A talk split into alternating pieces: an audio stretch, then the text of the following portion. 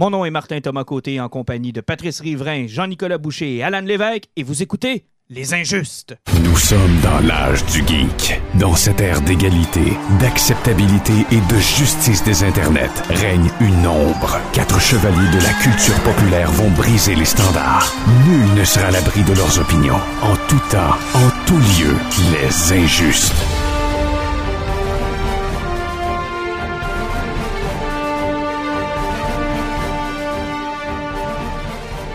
Messieurs, bonsoir. Salut! Allô? Salut! Bon, là, j'aime mieux ça. hein, Pour euh, ceux qui n'étaient pas là il y a quelques secondes parce que je l'ai complètement effacé. On a raté notre intro. Pour la septième Pour fois. la- Ça va bien. Ça fait une demi-heure qu'on commence l'intro. Ça fait une demi-heure qu'on est commencé et qu'on n'a pas encore un sujet de discuter. On s'excuse. Euh, écoute, une grosse, grosse, grosse émission. Il s'est passé du stock dans le monde geek. Puis on va se le dire, l'automne, c'est toujours là où il y a le plus de sorties euh, au niveau des bandes dessinées, au niveau des films, au niveau des télés. Ben, ça dépend. Le cinéma, il, il est mort pas mal jusqu'à décembre. Cette Ah, une année, maudite chance, par exemple. Ça nous donne un break, là. Ouais. Que tu dis ça, Terminator s'en vient cette semaine. Ben oui, on a quand même Terminator, on va avoir Star Wars aussi. Star Wars. Ouais, mais entre Terminator et Star Wars, ça ben, va être... euh, il y a Dr. Sleep, c'est Sleep Ouais, Show. le- le- la Ah, oui, suite oui, de, de Shining. Ça oui. vous intéresse-tu, ça? Vous avez un... Oui. Je- oui, je Ouais. pense que oui. Ouais, Jean-Nic, t'as t'as l'air plus craqué que nous autres? Ben oui, parce que le, le film a l'air à être une suite à la fois de l'œuvre de Kubrick et du roman de Stephen King. Ça a adapté.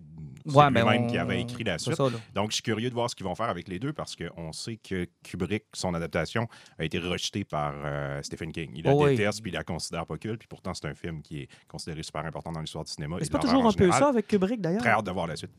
Ouais, OK. Mais moi, j'ai pas tant d'excitation. J'ai hâte de voir où ils vont trouver la clé cette fois-là pour gagner le prix à la fin. C'était pas dans Ready Player One, ça? Encore. C'est trompé, Alan.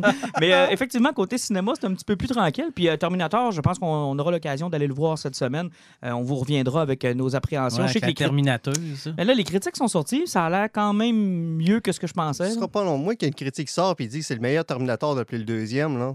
C'est parce que ça prend un comparatif rendu là. Ouais, mais c'est pas rien que ça. Ils ont dit ça aux deux autres. Tu sais, parce qu'on aurait pu dire ça- la même chose avec Terminator 3, c'est le meilleur depuis le deuxième. Ouais, ils ont dit ça aussi de Genesis. Ils ont dit ça Ouais, aussi mais là, de... on est rendu trois films plus tard. puis c'était- on va s'entendre, le, le 3 puis tout ce qui s'est fait après, c'était pas vargeux à la limite. Je trouve que le 3 est... Je trouve que le 3 est mal aimé, moi. Non, Il pas a exactement tant- ce qu'il mérite. C'est Ben, vraiment il est un pas film de tant merde. pire que ça. Celui là. qui finit dans le bunker? Ouais, qui finit dans le bunker puis que le jugement dernier arrive pareil parce qu'ils se rendent compte Sérieusement, pas ce le- film-là, j'ai jamais osé le réécouter. Pourquoi je le réécoute en anglais parce que moi, j'ai rien que le souvenir de la voix d'Yves Corbeil. Ah, ça, c'était terrible, ça. ça ouais, m'a mais- traumatisé, ça. Mais la Terminatrix, c'était quelque chose. Oui, c'était, on l'a jamais d'ailleurs euh, quand hein. elle contrôle Ouais, elle est capable de comme, prendre le contrôle des autres machines. puis on- véhicules, là, c'était Moi, le 3, je l'ai pas tant détesté. J'ai bien plus Ben, détesté tout. Salvation. Ah, ça, Ah, ben, au contraire, moi, je trouve que Ah, Salvation rapportait des trucs intéressants. Ouais, C'était Salvation lequel? était meilleur. Puis en plus, il n'y avait pas deux, tes- deux testicules thermonucléaires qu'il faut utiliser comme grenade. Dans Terminator 3, il tirait de choses sur ses réacteurs. sur- Ah oui, tout oui, le oui, monde. oui, oui, c'est vrai. Il a tiré ses deux couilles pendant le film. Puis Effectivement. C'était Sam Worthington. Oui, ou Sam Washington, ça c'était dans Salvation. Ça, Oh, c'était, puis avec. Helena Bonham Carter qui s'est retrouvée en- à être Skynet. Là.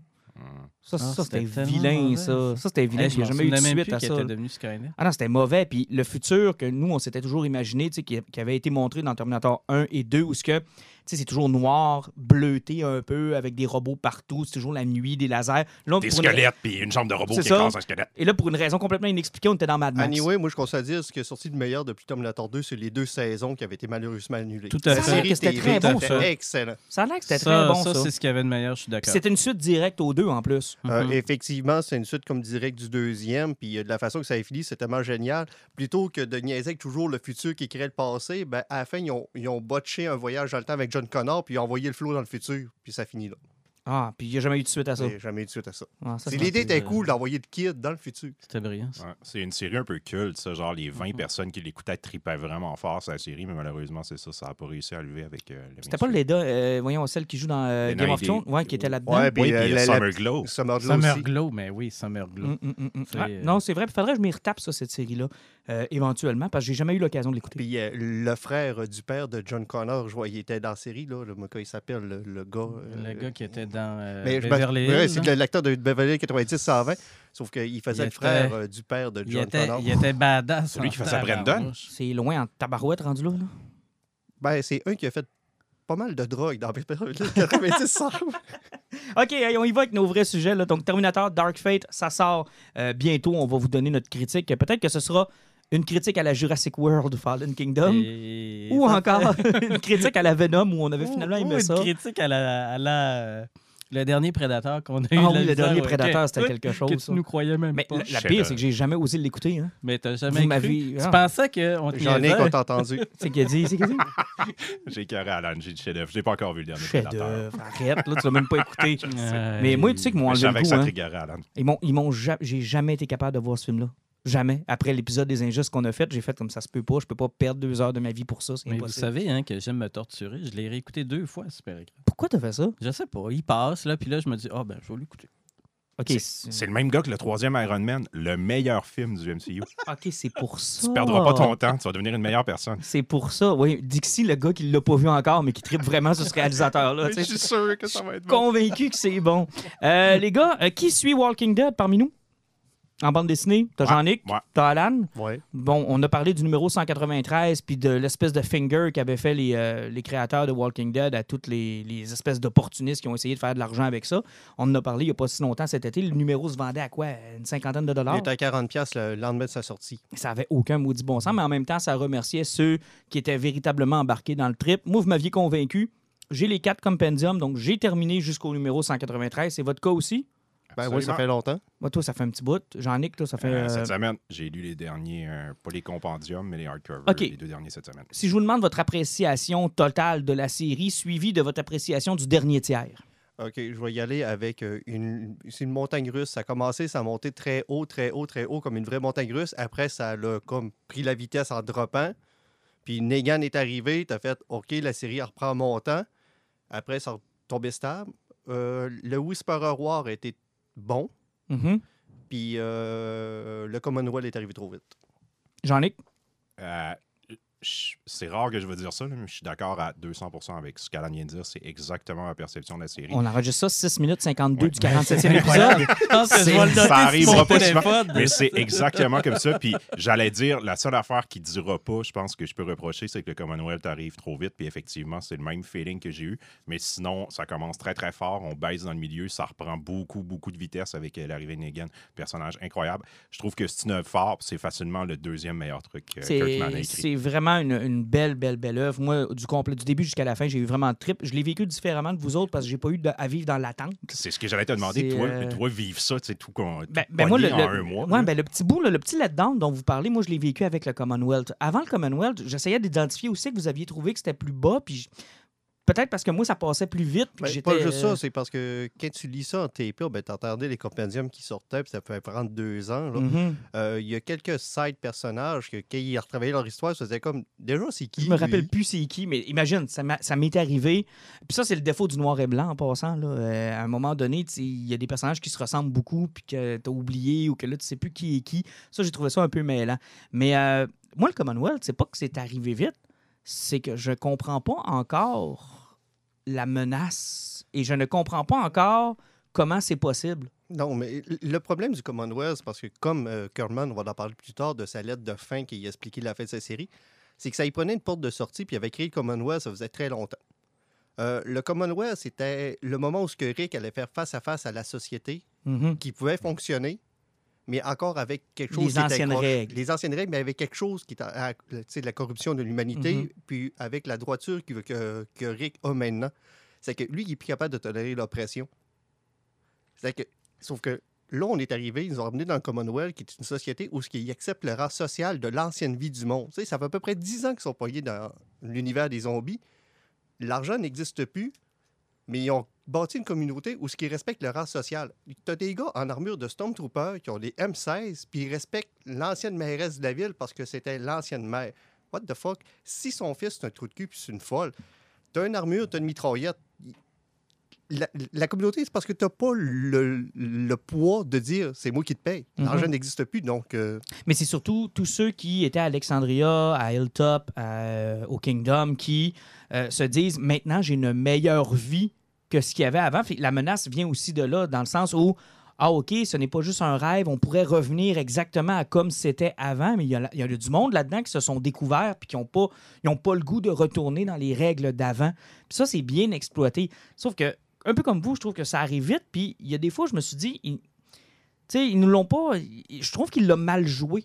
Tu sais, on en parle, Ouais. c'est correct, on le comprend, mais de la façon que c'est fait dans BD, à un moment donné, je me suis dit, comme, je n'aurais pris encore quelques numéros, Oui. j'aurais voulu savoir un peu plus. Pour approfondir. Approfondir, c'est ça, là. Le cliffhanger qui est arrivé avec euh, l'ancien bras droit de Negan, qui jusqu'au Euh, moment, euh, ben, Dwight, qui arrive au moment fort de la série. Excusez s'il y a des spoilers, Ah, je pense que tout le monde on s'excuse, on s'excuse. Tu sais, qui crisse une balle dans la tête de Rick, c'était prévisible que ça allait arriver, mais c'est arrivé vite en salle sur un argument dans une pièce et c'est comme, ouais, tu, tu vois pas ce qu'il est le problème, bang! Bon, c'est ça, c'est arrivé on- vite. OK.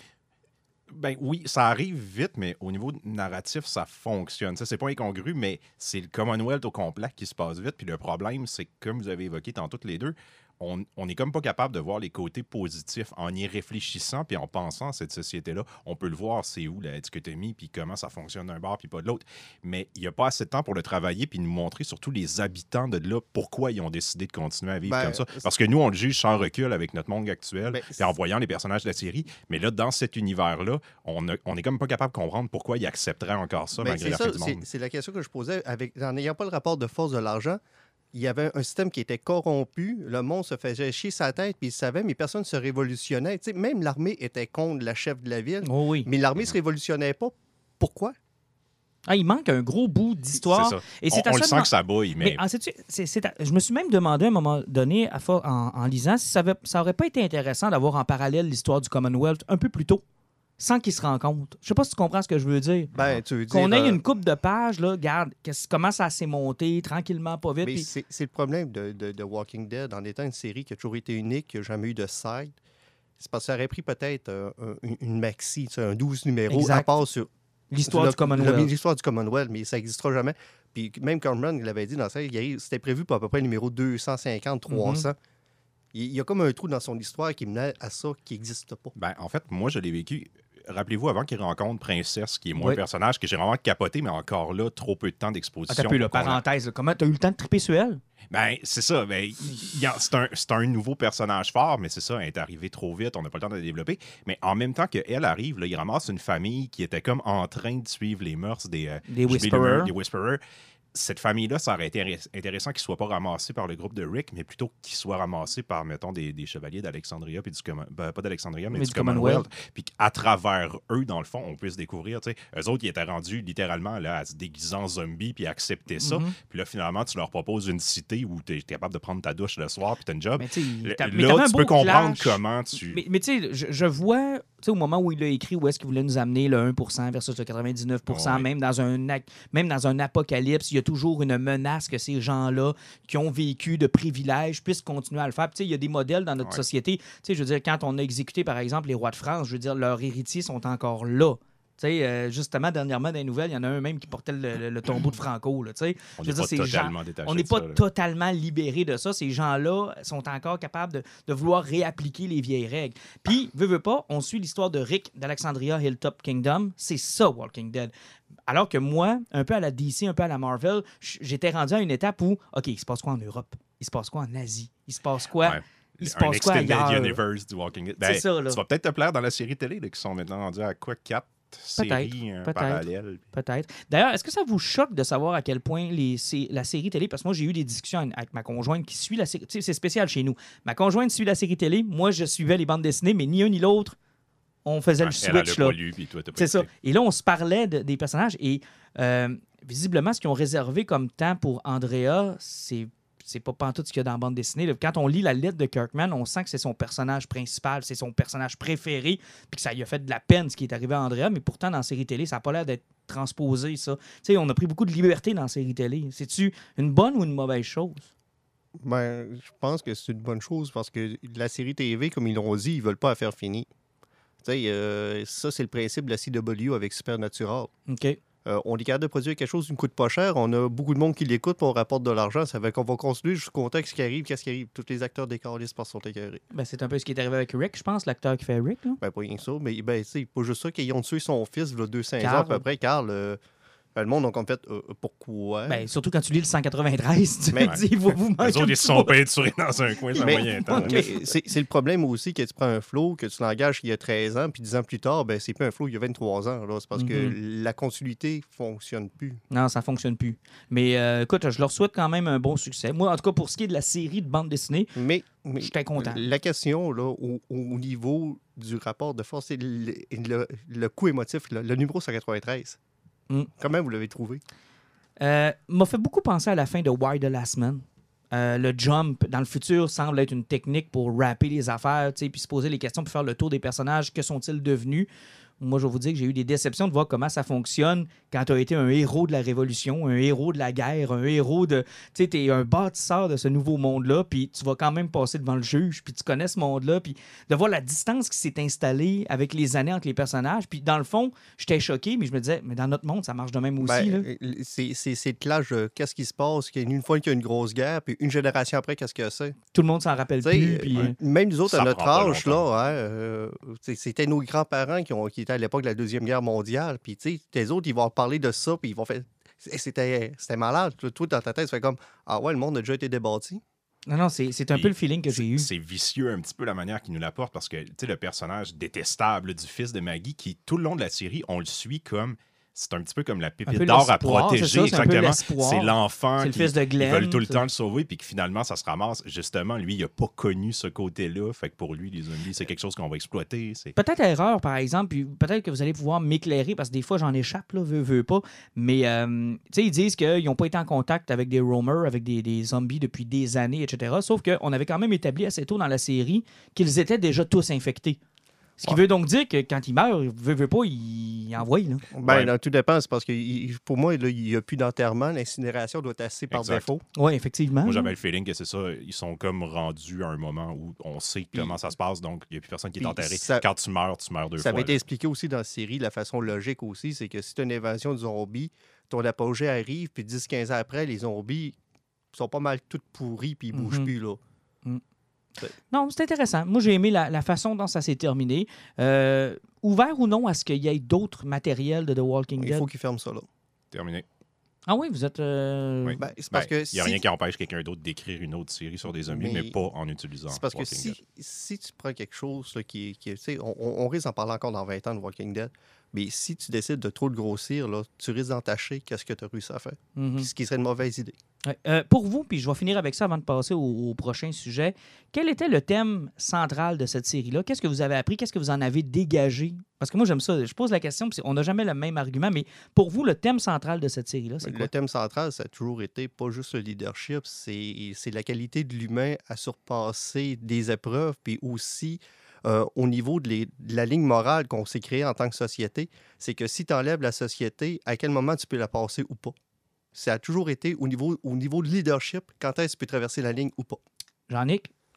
Je suis encore un petit peu d'accord avec Alan, mais moi, je le OK, excuse-moi, du- 17 minutes 42. C'est vraiment un épisode, un, un épisode clé euh, cette semaine. Ouais. Mais non.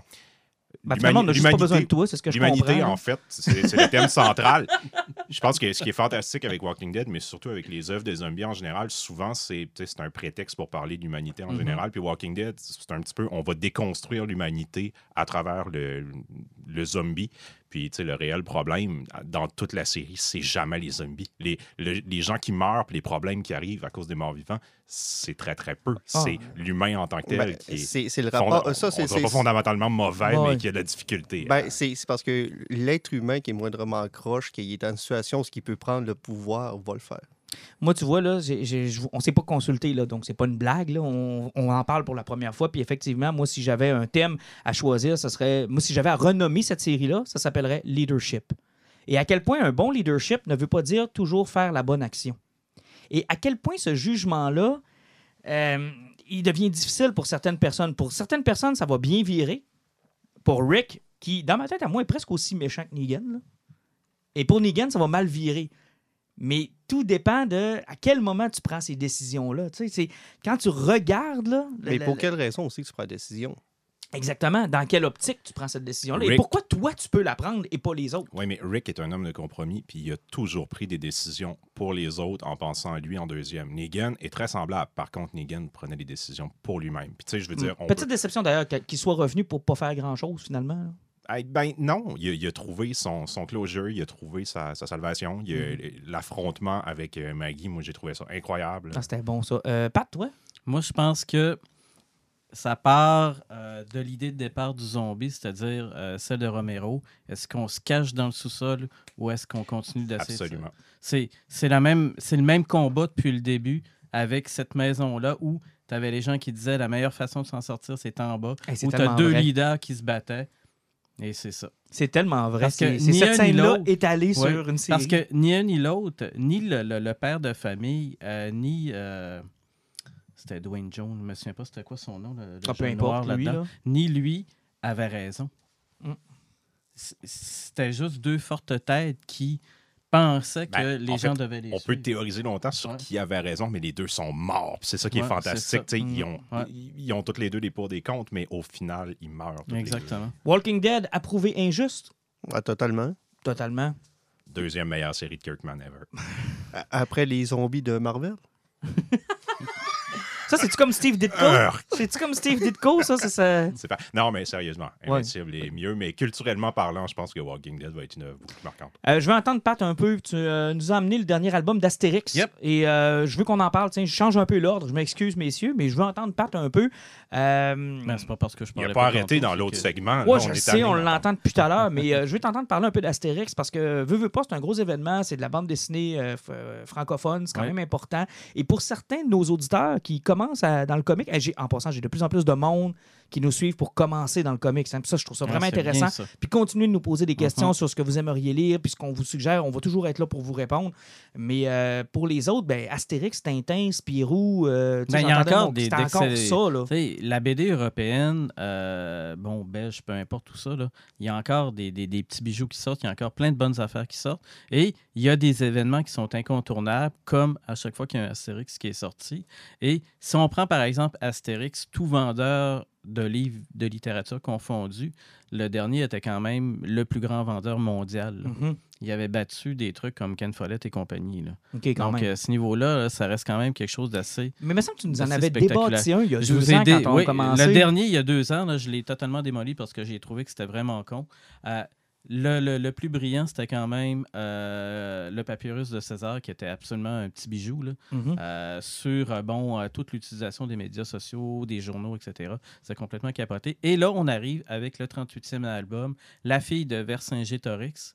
Et on pourrait, à s'y méprendre, penser là, que ça va être une représentation de euh, la jeunesse fonceuse d'aujourd'hui qui tente euh, de faire changer le monde Mhm. euh, avec le personnage qui s'appelle Adrénaline qui voudrait euh, être une représentation de Greta, là, la petite Greta. Ouais, il y en a plusieurs qui ont fait le Il y comparatif. a beaucoup qui ont fait des comparatifs. ou- Mais quand tu lis la BD, là, t'as une petite fille qui est euh, l'héritière de Vercingétorix, qui a le torque de Vercingétorix, et ça, c'était comme une espèce de, de- de truc qui était le symbole ultime de la, de, de la reddition de la bataille d'Alésia, Mhm. qui est un fait historique, etc. Tout ça. Et là, eux autres, ils voient en Adrénaline le modèle, l'ultime symbole de, euh, de, de, de, de ce que ça pourrait redevenir, de, de, de, de remonter contre les Romains, etc. Puis elle, là, tout ce qu'elle veut, là, c'est être libre. Parce qu'à la base, son père l'a confié à deux autres gars en disant Ah bon, ben, tu sais, euh, euh, essayez toujours quand même de la protéger pour qu'un jour, là, elle, elle- elle monte, elle vole de ses propres ailes, etc. Mhm. Sauf qu'il n'y a rien dans tout ça là, qui fait. là, tout le monde la pourchasse. Il y a un trait qui a pas. C'est une histoire très, très, très surfaite, là, facile. Tu as un méchant qui avait trahi, qui est un pisteur qui travaille pour les Romains qui a pourchasse. Tu as les Romains qui a pourchasse. Tu as Astérix et Obélix qui essaye de l'aider. Tu as elle qui veut se sauver. C'est facile. Mais il y a des adolescents là-dedans. Il y a des représentations de l'adolescence qui sont le fun. Et ce qui est intéressant avec ça, puis j'avais peur que ça tombe dans des clichés, genre, OK, euh, moi, je, je, je- je milite pour ça. C'est pas une militante, la petite fille. C'est un personnage qui veut être libre. Et c'est ça qui a fait que moi, quand je l'ai fini, puis j'ai fermé l'album, je me suis dit, ah, cool, ils sont pas tombés dans le fossé que j'avais peur qu'ils allaient tomber. parce que je m'apprêtais à faire encore une déconstruction d'un album puis le démolir. Mais c'est un album qui est supérieur à celui dont tu nous avais parlé il y a deux ans. Oui, moi je considère qu'il est supérieur. Même si le consensus n'est pas là, là, les critiques disent que c'est un album qui est euh, un peu plate, il ne se passe pas grand-chose. Peut-être. Ben, tantôt, la première réaction d'Alan quand il l'a Oui. vu, c'est Mon Dieu, il a rombé des bulles. Oui, il y a beaucoup de bulles. Mais puis l'affaire, c'est qu'il y y a- il y a vraiment un tic là, de, de, de, de- de scénaristes. C'est qu'ils vont continuellement nous, nous donner, nous mettre dans les bulles, dans le texte, des, euh, des expressions ou des termes latins ou d'époque de, de, de, de la Mhm. mœur gauloise. Puis là, tu as tout le temps la petite foutue case dans le bas qui te dit Ah, ça, là, c'était euh, les sandales. Ah, ça, c'était telle ville. Ah, ça, c'est qu'est-ce qui est euh, aujourd'hui appelé le tel, tel euh, département. ou tel- Hey, je m'en tabarnak. là. Mais c'est-tu drôle au final? Parce que c'est un Au peu ça final- aussi Astérix. Au là. final, il y a des affaires qui sont quand même assez drôles, là. surtout quand à un moment donné, là, les adolescents sont dans la carrière. Puis ils plantent Obélix en disant Ah oui, euh, tu sais, euh, on mange trop de sangliers, puis euh, ta ta ta ta. Puis là, Obélix pète une coche en disant Les adolescents m'aiment pas. puis ils viennent se faire dire par Astérix en plus, qui était le plus adolescent du village. Ben oui. Donc, tu sais, c'est à quelque part, c'est intéressant de voir l'idée générationnelle. Ça aurait pu être poussé plus loin par les auteurs. Je pense que, tu sais, ils- ont eu peu- peur. je t'écoute, là. Est-ce que ça pourrait être appelé Astérix et Obélix chez les millénials? Non, parce qu'ils sont pas tant ça. OK. Fait que ça, tu me rassures un peu parce que je t'écoute. question. Oui, vas-y. Je t'écoute depuis tantôt. Des, des Astérix Obélix, j'en ai. J'en ai lu peut-être une dizaine, mais quand j'étais lus. très, très jeune. Puis moi, ce que j'aimais, les buffets, les combats, puis euh, les jeux de mots poches. Est-ce que ça, c'est encore Ouais. présent? Parce que y là, c'est encore- plus euh, Goscinny et Ouais, les ouais. autres qui sont en tête. Il y a encore que des combats. euh, le buffet est là, les jeux de mots poches, surtout que, bon, euh, il y, a, euh, il y en a plein. Là, écoute, le pisteur, là, euh, il s'appelle euh, Accro, Accro aux séries, Addict aux séries. En tout cas, c'est vraiment là, un jeu de mots. Poche. Euh, il y a- mais il y a des jeux de mots qui sont tripants, là, que j'ai bien aimés. Puis, euh, il y, a des passes qui sont assez rigolos. Là. Les, les, les, les Romains là, ont, ont aucune idée pourquoi est-ce qu'il faut qu'ils pognent la petite fille? j'ai une autre question pour Oui. toi. Est-ce que tu dirais que les nouveaux volumes d'Astérix sont supérieurs aux films qu'on a tenté de faire en 3D, par exemple? Les derniers films, euh, ben moi j'ai vu le dernier, là, celui où ce que Obélix il chauffe un robot de Romain. là. Puis euh, j'ai trouvé que c'était la chose la plus atroce et la Ouf. plus, la plus, la plus horrible. Ouais, ouais, ouais. Oh. Ouais, ouais, Ouais. avec les. le- le- le- Mais le- on va finir avec la question la plus importante. Est-ce que le poisson était frais? Hey, écoute, ils se battent. Là. Puis l'affaire, c'est que, tu sais, le forgeron puis le poissonnier se battent encore, mais là, il y a les deux fils. Ah, OK, sont là. ils sont là aussi. Puis c'est intéressant de voir les deux fils, comment est-ce qu'ils sont là-dedans. Là. Et euh, il y a des petites torts qui sont super le fun. Euh, j'ai pas détesté ça. Je vais vous dire, là, j'étais content quand même d'avoir lu ma BD. Puis je me suis dit, OK, ils sont pas allés loin, c'est pas une grande histoire, mais ils, ont ils nous ont pas garoché quelque chose là à la. Tu sais, ils n'ont pas fait tous les clichés malheureux qui auraient pu nous garocher par la Donc, tête. cadeau de Noël approuvé injuste. Euh, oui, cadeau de Noël approuvé injuste. Puis je peux vous garantir qu'à un moment donné, je vais vous dire là, combien ça va être mondialement là, au niveau de cet album-là. Ouais. Parce que ça risque d'être assez hallucinant. Ça a dû vendre déjà pas mal, j'imagine. Euh, nous autres, c'était déjà assez intense, effectivement. Tu sais, juste pour euh, par rapport à ce qu'on avait, Mhm. ce qu'on avait vu, là, puis comment est-ce qu'on en recevait par magasin. Et je trouve que c'est une belle. euh, Écoute, le plus beau commentaire, je pense, est venu de la fille de Goscinny qui a dit Oui, ce personnage-là, mon père aurait pu l'inventer. Ah, ben ça, effectivement, quand ça, t'as là, le- imaginez là, quand même, là, eh, si c'est pas une tape dans le dos, ça. Là, ben, quand t'as l'héritage de- des deux autres qui viennent dire qu'effectivement, t'as peut-être marqué un parce point. hein. souvent, euh, souvent, des fois, là, les, on, on l'a vu comment est-ce que ça se comment ça, ça peut se déchirer dans BD américaine. Mhm. Comment est-ce que des fois la succession peut arriver Ben, c'est ça. Et bon, ça c'est fou. C'est difficile. Euh, on parle de TV ou on continue dans la bande dessinée? On peut construire sa BD. On va te lâcher la BD, puis après, Ouais. on va tomber On dans la TV. BD. on va faire ça euh, vite. on y va avec Spider-Man de J.J. Abrams. Et de son fils, comment il s'appelle? C'est Max. Ah, euh, je sais pas son nom. écoute, moi non plus, mais il est là, là, je pense. euh, C'est JJJ, JJ Junior Abraham.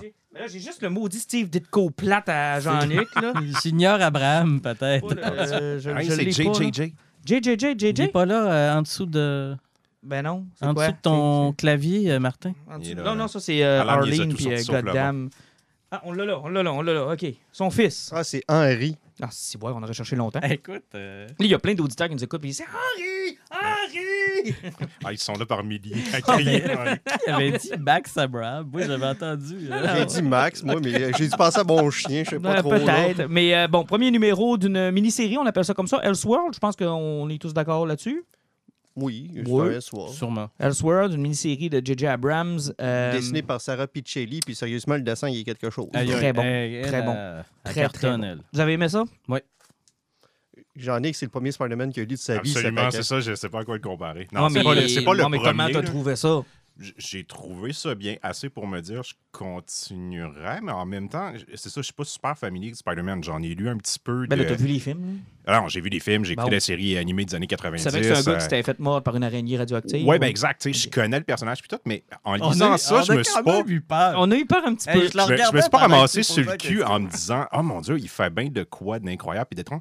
Euh, je comprends pas c'est euh, c'est quoi qui est supposé être particulier par rapport à une- n'importe lequel autre BD de Spider-Man de ça? Ben, ce qui arrive, c'est que. Genre, juste- c'est quoi les éléments qui sont pas dans Spider-Man Ben, d'habitude qu'on trouve là-dedans? C'est la twist? C'est non, c'est pas vraiment la Ouais. twist parce que euh, il faut pas oublier que Spider-Girl qu'il y a eu au début des années 2000 avec la fille de Peter Parker et de Mary Jane, c'est un peu le même principe. Ouais. Sauf que ces deux parents étaient encore vivants. Mhm. C'est juste que là, on se ramasse avec euh, des xénomorphes qui attaquent New York. C'est que c'est vraiment des, des xénomorphes comme dans Aliens. On pense Ouais, pas pareil. écoute, des c'est même. Euh, il là. arrive, puis dans une bataille où ce que Spider-Man n'a aucune chance, se fait arracher un bras, puis Mary Jane se fait tuer sur place, one shot. Moi, ça m'a surpris. là. J'ai fait comme, OK, là, là, il se débat. Un peu comme il l'avait fait avec Star Trek. Là, il... Puis, tu sais, J.J. Abrams a souvent euh, cette tendance-là quand il reprend des univers connus, là, c'est-à-dire assir son gros cul en écrasant tout ce qui, ce qui l'énerve, là, puis repartir sur les Ouais, bases que lui, il veut. Je trouve qu'il qu'il- il se sert. Vous vous souvenez-vous là, de la série euh, Star Wars Infinities, là, où un élément changeait l'histoire? Ouais, exactement. Mais Abrams est souvent comme ça. Oui, mais effectivement, mais là, ce qui arrive, c'est qu'on a rien que le premier numéro. Ouais. Puis ce qu'on se ramasse, c'est que plus tard dans le futur, tu vois que Peter Parker, il a tout abandonné parce qu'il a perdu une bataille qui était. Puis il a perdu sa femme dans le combat, Ainsi que son bras. ainsi que son bras. Mais euh, puis son fils, là-dedans, il arrive à la puberté. Puis c'est le principe de n'importe quel mutant, c'est quand tu pognes ce là que tes pouvoirs se développent. Mhm. C'est- Là, c'est le bout où ce que tu fais comme aussi que ça va aller. Mais dans une année où ce qu'on venait juste de voir Into the Spider-Verse, ça Qui est un peu ça aussi. c'est le même principe avec Miles Morales. C'est que comment il va virer ça à partir de là? Là, c'est la question qu'on se pose. Mais moi, je te pose la question. Est-ce que tu penses qu'il a... vi- Parce que moi, c'est la première pensée que j'ai eue quand je l'ai lu. J'ai dit, OK, il va comme ça. C'est-tu un trip de père-fils, puis il se fout éperdument de ce qu'on est en train de lire? Parce que j'ai l'impression que, tu sais, Non, euh, c'est un Il aurait projet. pu le raconter avec Non, un euh, autre médium. le, ter- thème père-fils est là, là. C'est parce que c'est. Oui, le père, le thème période, mais ça, ça fait longtemps que Marvel l'approchait. Puis il n'y avait jamais de trou pour réussir à faire une BD. Ah, Ok. je savais pas Mais qu'il soit avec son fils, là, ça fait... est-ce que tu penses que ça l'a influencé le choix de son histoire? C'est à peu près sûr et certain. Puis de toute façon, c'est c'est la meilleure façon de travailler aussi avec son fils. là. Exactement. Exactement. Mais- Parce qu'on les reconnaît comme ça, là. Oui, effectivement. Mais moi, comme je dis, là, c'est que jusqu'à date, j'ai trouvé ça bon. Mais de là à dire que ça va révolutionner quelque chose, il n'y a pas assez de stock dans le premier numéro pour dire qu'on va voir une différence. À la limite, on aura une bonne run comme quand Kevin Smith est arrivé sur Green Arrow. Je veux dire, c'est pas un culte classique, mais si tu veux lire une bonne histoire, tu peux. Ouais, mais Kevin Smith a revigoré Green Arrow. C'est un personnage que plus personne voulait écrire, que plus personne lisait, puis il a redonné un attrait à un, on va dire, un héros de série. B-side, là. là. Ouais, ouais, Ouais, puis- Un B-side, t'es généreux. Spider-Man, c'est quand même probablement un des plus gros là. canons de Marvel. Ouais, puis je pense pas que euh, Abraham va, va, va, va être comparé à Straczynski quand, comme, quand il est arrivé sur Spider-Man. Straczynski, ça a fait un événement Mhm. parce que son, sa, sa story arc de Spider-Man était hallucinante. Alors que ça, tu sais, on l'a nous-mêmes qui est déjà catégorisé dans un Elseworld. Puis moi, j'avais pas pensé, parce que je vous écoutais, faire la comparaison avec Miles Morales, tout ça, puis Into the Spider-Verse. Puis c'est vrai qu'on se demande pourquoi on a encore ça. Mais bon, on n'avait pas assez de jus dans ce premier numéro-là pour voir jusqu'où... Mais de toute façon, connaissant Marvel puis ses 28 séries mensuelles de Spider-Man, il va avoir sa mini-série sur son fils. ben, il va se mélanger dans un univers Mhm. quelconque puis il va arriver dans le mainstream. euh, Ouais, Mais est-ce que euh, c'est un peu ça? Puis là, je vous pose la question, messieurs, c'est pas un peu ça la déception de quand tu réussis à attirer un, un gros nom comme J.J. Abrams? Tu dois te dire, ces gars-là ont assez de réputation pour pouvoir nous amener complètement ailleurs puis avoir les coups des franges. Puis là, tu lis ça puis tu te dis, Tabarouette, c'est encore comme si on avait mis n'importe quel kidam qui copie n'importe quelle idée qu'on a déjà vue, tu sais.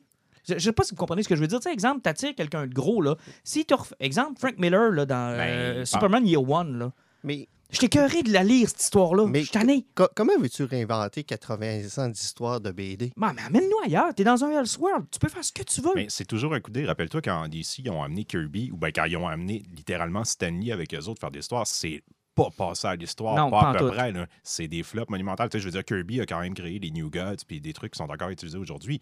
Hey, mais les, les Stanley chez DC, c'est mauvais, c'est un moyen temps. C'est pas d'ailleurs le seul stock qu'il a fait. Jean-Nic. Stanley Ben- a rien, a rien fait d'autre. T'es tellement, écoute, il je me rappelle pas. baqué. Je euh. me rappelle chier. pas avoir lu du Stanley ailleurs que chez DC. Là. Non, mais je voulais évoquer, aller chercher un gros nom pour travailler sur un projet. T'es puis- quand même la seule personne sur Terre, probablement, qui nous parlerait de Stanley chez DC. Je m'en cette, souvenais même cette pas. petite auteur obscure-là qui n'a pas travaillé longtemps. Mais voyez-vous, moi, je ferais la comparaison avec, tu sais, là, quand on a des, des, des super animes comme les trucs qui sont faits par Miyazaki, et là, tout d'un coup, pour la traduction anglaise, là, ils nous mettent dans, sur la fiche ou sur la pochette du Blu-ray tous les noms des foutues vedettes américaines Pour le qui font les voix. Ouais, ouais. Excusez, là, mais vous autres, là, vous êtes-vous déjà attardé à qui faisait la voix dans une série? Non, mais je me suis déjà attardé à un réalisateur présente une œuvre. C'est plate à dire, mais Ouais. euh, tu sais, euh, euh, écoute, moi, je me Quentin suis fait... Tarantino Ouais, présente tel truc. Exactement. Moi, je me suis fait pogner 22 millions de fois avec Quentin Tarantino présente quelque chose. Ça, ça, ça Mais- je, je, je- Bon, coupable. là, Ben, mais- habituellement, ouais. c'était cool. Comme Ouais, euh, son ouais, prize- ouais, présente Iron Mais- Monkey, c'était mais vachement c'est- cool. Mais ça reste quand même que, tu sais, on dirait que, on dirait que le nom veut trop faire vendre. Alors que si on n'avait pas J.J. Abraham, peut-être, euh, on pourrait quand même arriver et dire, ah, c'est une twist Oh, intéressante. Là, là, là, tu poses la question. Ouais. Si vous aviez lu cette BD-là sans savoir que c'est J.J. Abrams, auriez-vous aimé ça? Ben, ça n'aurait rien changé. J'aurais trouvé que c'est une histoire correcte. Exactement. Je pense. et- la là, question ouais. est est-ce que je l'aurais acheté? Non, L'aurais-tu acheté? c'est Non. ça l'affaire. Parce que là, Non, on... puis je, la, je la continuerais pas. Moi, avec ce que j'ai lu, si c'était pas Abrams qui était sur le cover, je Mhm. continuerais pas. vois que la C'est question est quand même importante. exactement. Parce que toi, Alan, c'est ça que j'aime de toi. Tu vas séparer tout ça, tu es très analytique, tu vas lire l'histoire pour ce qu'elle est. Mais je suis convaincu qu'il y a plein de monde comme Mhm. Jean-Nic qui, au contraire, eux autres ont été, ont été attirés par le nom et se sont peut-être forcés inconsciemment à trouver quelque chose de bon parce qu'ils voulaient pas être déçus par un aussi gros nom dans le monde de la Ouais. BD. Et moi, c'est mon cas. Parce qu'à la fin, il y a une partie de moi qui disait, bah, c'est bien ordinaire. Puis l'autre partie qui me disait, hey, ta gueule, c'est Abrams, c'est c'est pas ordinaire, Ouais. ça peut pas être ordinaire. Il va sortir Star Wars, Ça, là. peut pas Ça peut être pas être ordinaire. mauvais. Fait trouve une façon de twist ça dans ton esprit que c'est bon. hostie. Je m'en crisse comment, mais trouve une façon de dire que c'est bon. J'ai été un peu dans ce piège-là. moi. Tu sais, c'est pas plus bon puis plus supérieur que d'autres affaires de C'est ça qui est- mais qui ça devrait. Tu sais, t'as attiré un gros nom Mais- qui, qui amène un souffle nouveau. Peut-être que vous, vous avez la réponse à ça. Est-ce que c'est Marvel qui a approché Abrams pour travailler là-dessus ou c'est Abrams qui, depuis longtemps, voulait faire du Spider-Man avec son Ouais, fils il a l'opportunité de le faire? ça. Ça, tu- dans ce temps-là, tu c'est- demandes à c'est- Alan. C'est vraiment Marvel qui l'avait approché. OK. Fait que c'est avait- une commande, c'est pas, pas un projet passionnel de... Ben, ça faisait longtemps qu'il travaillait là-dessus, mais sauf que J.J. Abrams a tellement fait de stock dans les dix dernières années. Là, mais ça fait, ça fait quand même une couple d'années que c'était Ouais, dans le projet. ça aurait pu être genre, hey, écoutez, euh, Disney, calmez-vous un petit peu sur le dernier Star Wars. J'aimerais travailler Spider-Man parce que c'est le truc le plus important de ma vie. Puis ça peut être, bon, j'ai besoin d'un break, on vient de finir de tourner Star Wars. Puis euh, Ouais, c'est que je pourrais faire. Marvel dit, hey, ça te tente d'écrire un comic? Tu sais, j'essaie de comprendre dans le fond quel genre Quand de. c'est quoi sa passion là-dedans, lui? C'est-tu le chèque ou c'est parce que c'est Ouais, parce ça? travaillent pour les mêmes boss. Non, mais pas rien que ça. Je pense que c'est un projet là, qu'il a approché avec son fils. Puis pour lui, c'est une belle porte d'entrée pour l'écriture de- pour son fils. Tu sais, il faut pas voir ça comme le projet d'une vie. C'est c'est plus comme un hobby qu'il fait sur le. Tu sais, il fait pas ça par passion. Il fait même, tu penses-tu vraiment qu'il fait ça pour un paycheck? Sérieusement, qu'est-ce que Marvel a dû lui donner? C'est- il doit faire ça en 15 secondes. Hey, pour licher le derrière à, à Ryan Johnson puis ramasser les pots cassés, juste ça, le chèque doit être astronomique. Tu sais, t'es obligé d'aller ramasser la marde de l'autre puis personne ne veut toucher à ça. Là. Tu fais quoi? Mais, mais, mais euh, Alan a touché de quoi, puis euh, avec Jean-Nic, là? Est-ce que est-ce que c'est peut-être. Parce que vous savez, euh, à un moment donné, là, quand euh, le fils de Stephen King, Joey, a commencé Oui. à écrire, lui, il s'était dissocié à quelque part de son père en prenant pas le nom. Mhm. Parce qu'il y a un autre fils King qui écrit Oui, sous le effectivement. nom de King. Et on a vu tout le talent d'un auteur qui n'était pas associé à son père. Et après ça, bon, tout le monde le suit, puis ils ont collaboré. Et on prend un autre exemple en littérature. Quand l'auteur policier Robert Galbraith a commencé à sortir des romans policiers, le premier, les gens ont dit Oh, c'est un très, très, très bon premier roman policier de quel auteur Et là, une avocate américaine de la maison d'édition qui l'avait publié est arrivée et a dit à tout le monde Ouais, mais c'est pas un gars, ça, c'est J.K. Rowling qui écrit des romans policiers.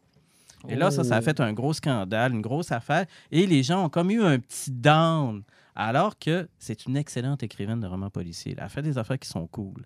Puis elle continue d'en faire pour le fun. Tu sais, est-ce que on a un nom pour un nom? Est-ce que si ça avait été plus mis de l'avant en étant le fils de J.J. Abraham et Mhm. son père qui écrivent quelque chose et non l'inverse? Mais n'empêche que c'est triste. Le débat qu'on a, c'est pas sur l'histoire qu'on a lue, c'est sur comment ils l'ont vendu. Parce que là, c'est parce que C'est- le problème, c'est que allié là. L'autre gros problème aussi, c'est qu'ils ont utilisé un nom qui était très vendeur. Mhm. c'est- C'est facile de faire du Spider-Man pour attirer le monde. là. Ah, Ben clair, oui, écoute, là, là, C'était la, combinaison parfaite. Là. Exactement. Et puis, tu sais, le marketing du marketing a Mm. fait que il y a quatre clowns quand même ici qui l'ont lu. Ah, tout à fait, on l'a acheté. Euh, changement de sujet, Spawn a finalement euh, franchi euh, l'infranchissable, le 301 numéro.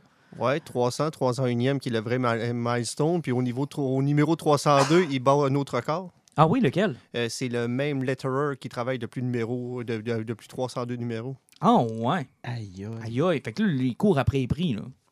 Ouais, ah, c'est- c'est- ça doit faire une couple. Ouais, c'est- c'est c'est le même gars qui fait les lettres depuis, de- le- depuis le début. Il n'a jamais lâché McFarlane. Mais c'est vraiment incroyable parce qu'en 301 numéros, Spawn nous a quand même apporté la sœur de Thor. qui, qui est probablement le plus grand achievement de Spawn. Ah, Je vais juste faire bouillir Alan un peu dans le coin là-bas. Non, mais euh, j'aime encore Neil Gaiman, mais je respecte pas à 100% ses idées avec ses avocats. OK? je veux me dissocier de cette décision qui a été prise. Mais euh, moi, je l'ai lu, puis honnêtement, ça ne peut pas me parler autant que quelqu'un comme toi qui l'a suivi depuis le départ puis qui en a lu beaucoup. Pour toi, ça a été. Est-ce que ça a été un bon numéro? Parce que moi, honnêtement, c'est les dessins. Je me suis arrêté au dessin. Je n'ai pas compris Ben, rien de ce que j'ai qui vu. Ouais, Oui, moi aussi, que- je me suis arrêté au dessin. Euh, Dans le numéro précédent, il y avait eu comme une bataille avec le Redeemer qu'on voyait pas, qu'on voit dans le numéro 300. C'est que c'est sûr, c'était pas le story arc qu'il y avait. Tu fais comme, what the fuck? Ah non, moi, j'ai rien là? compris. Là. Mais ce qui arrive, c'est que depuis le numéro 250, qu'il a ramené euh, Al- Simons comme Spawn, parce qu'avant, c'était un autre gars qui était un blanc qui a été pendant une vingtaine de numéros Spawn parce que Al était mort, qui a décidé de le ramener? Ben, Spawn, euh, sa femme s'est fait tuer par l'enfer. Il a Mhm. débâti l'enfer. Il s'est débarrassé de son costume. Il a rebâti son costume. Puis là, il s'est rendu compte qu'après l'Armageddon, en ayant fermé les portes du paradis de l'enfer, c'est que les anges et les démons qui sont sur Terre, qui ont déjà construit des gros monopoles, ne font que vouloir contrôler la planète Terre. Les autres, ils n'ont plus de guerre à gagner entre lequel il va y avoir le plus de- d'esprit d'un bord que de l'autre. C'est que les autres, ils, ils font juste une guerre capitaliste sur Terre maintenant parce que c'est la seule guerre qu'ils peuvent gagner. Donc, on est rendu dans un univers où ce que Spawn décide de faire écrouler le système capitaliste pour encore faire chier les anges et les démons. Mais euh, il découvre tellement du nouveau pouvoir avec son costume. Il est capable de lever les morts. Il est capable de faire n'importe quoi. Il peut se transformer en Violator. Bon, Est-ce que Spawn est un soldat communiste? Il faut effondrer le capitalisme! Ce que tu sais pas, c'est que c'est Vladimir Poutine, l'invité, euh, l'écrivain invité pour le 303e Non, mais- numéro.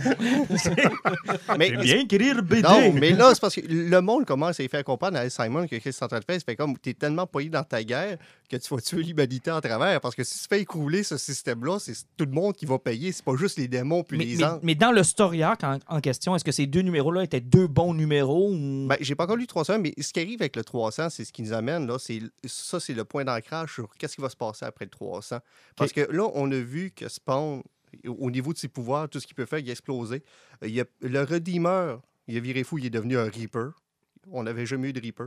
Euh, les anges et les démons ne savent plus où s'en aller. Puis à partir de là, c'est pour ça qu'il a voulu, à la fin, il a même fini avec une, une She-Spawn. Oui. Parce que ça, il a voulu montrer son premier point. Il fait comme, moi, à partir d'ici, là, hein, je me laisse aller. Euh, Je vire fou. Il arrive, ça fait 25 ans que je fais des figurines de Spawn. Là, hein, vous allez toutes les voir dans mes BD. Parce que She Spawn, on l'a déjà vu en, en- en figurine. En figurine. Exactement, mais il fait il comme- y avait tellement de belles altérations. euh. J'ai tellement créé de Spawn cool, j'ai tellement créé de figurines mongoles, là, hein. J'arrive, je vire fou, je fais ce que je veux. Ah, puis il a le droit de le faire. Il vient de dépasser un milestone qui, qui Ben, lui donne les coups d'écran. Plutôt qu'il fait faire une grosse botte qui pousse avec des spikes, Mhm. un œil qui vient plus gros, je sais pas trop quoi, ben plus de chaînes, qui était comme bizarre dans les 50 premiers numéros, ben là, il va se péter un fun fou avec toutes les spawns qu'il a créés à travers le temps. Et my God, que c'était beau. Moi, je l'ai vu visuellement, le numéro 300, là, puis je l'ai regardé, j'ai pris la peine Ouais. de le feuilleter. Et fuck qu'il y a des beaux dessins là-dedans. là. Incroyable. C'est tellement intéressant. Ben, il, a, il- il a travaillé sur deux styles différents. Il y a le côté cartoon qui existe toujours, mais ça fait beaucoup, beaucoup de numéros ce qui travaille avec un style qui est plus Photoshop, mais c'est très, très horreur. C'est que quand tu lis du Spawn, tu plus le côté qui est cartoon, c'est vraiment très horreur. Mais euh, c'est c'est magnifique, honnêtement magnifique. Puis ceux qui voudraient commencer, les- la plupart des TP sont disponibles à part Ben, le, FOC. Là. Ben, parce que je pense l'avantage à partir du numéro 250, là, hein, c'est c'est comme un nouveau starting point. Ah, OK. Fait qu'il y en a qui pourraient partir là? Si, même si tu n'as pas lu ce qui s'est passé avant, ça ne change rien parce que je vais te dire, les références à ce qui s'est passé avant là, hein, sont pratiquement inexistants. Tant que tu sais que le clown, c'est un violator, puis que Melly Borgia a déjà existé, Le reste, peu importe. Puis ça, en TP, ça commencerait à. tu es capable de les avoir à partir du numéro 250 sans problème. OK, puis ça, ça pourrait être un bon starting point. C'est intéressant ce que tu me dis là, parce que moi, j'avais commencé les cinq premiers TP. Puis le problème que j'ai, c'est que là, je m'enlignais vers un. Mais je, vais dire, c'est parce qu'au niveau des TP, là, hein, tant que tu es capable de te rendre au moment où ce qui fait péter euh, Melly Borgia, OK.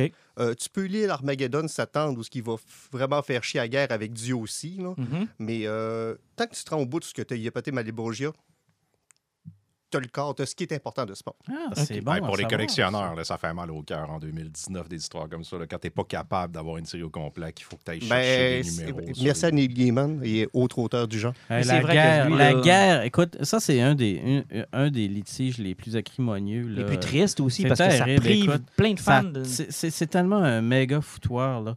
Euh. Peut-être très rapidement, juste expliquer pour les auditeurs qui se demandent de quoi Ben, on parle. parce que ce qui arrive, c'est que chez Image, euh, c'est c'est toujours l'auteur est toujours propriétaire de ses droits. Donc, dans Spawn, il y a des personnages genre Angela qu'on rit parce qu'elle est devenue la sœur de Thor, parce que Neil Gaiman, avec ses avocats, ils l'ont vendu à Marvel. Mhm. Mais c'est ça qui arrive, c'est que le personnage a été créé dans Spawn, mais à cause de litige entre deux personnes qui se sont engueulées, ben, le personnage s'est fait retirer. C'est que tout ce qui touche Angela ne peut plus exister dans Spawn.